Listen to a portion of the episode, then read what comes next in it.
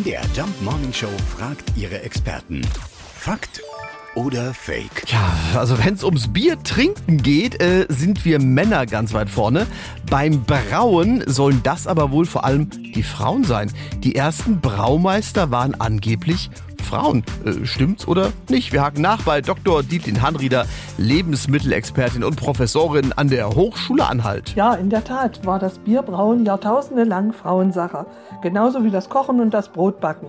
In unseren Breiten gehörte ein Braukessel lange Zeit zur Mitgift. Die Männer kamen erst im Mittelalter durch die Klöster zum Brauen, denn da gab es keine Frauen. Kurz und knapp, es stimmt also wirklich, die ersten Braumeister waren Frauen. Mädels, auf euch. Prost! Fakt oder Fake? Jeden Morgen in der MDR Jump Morning Show. Mit Sarah von Neuburg und Lars Christian Karde. Und jederzeit in der ARD Audiothek.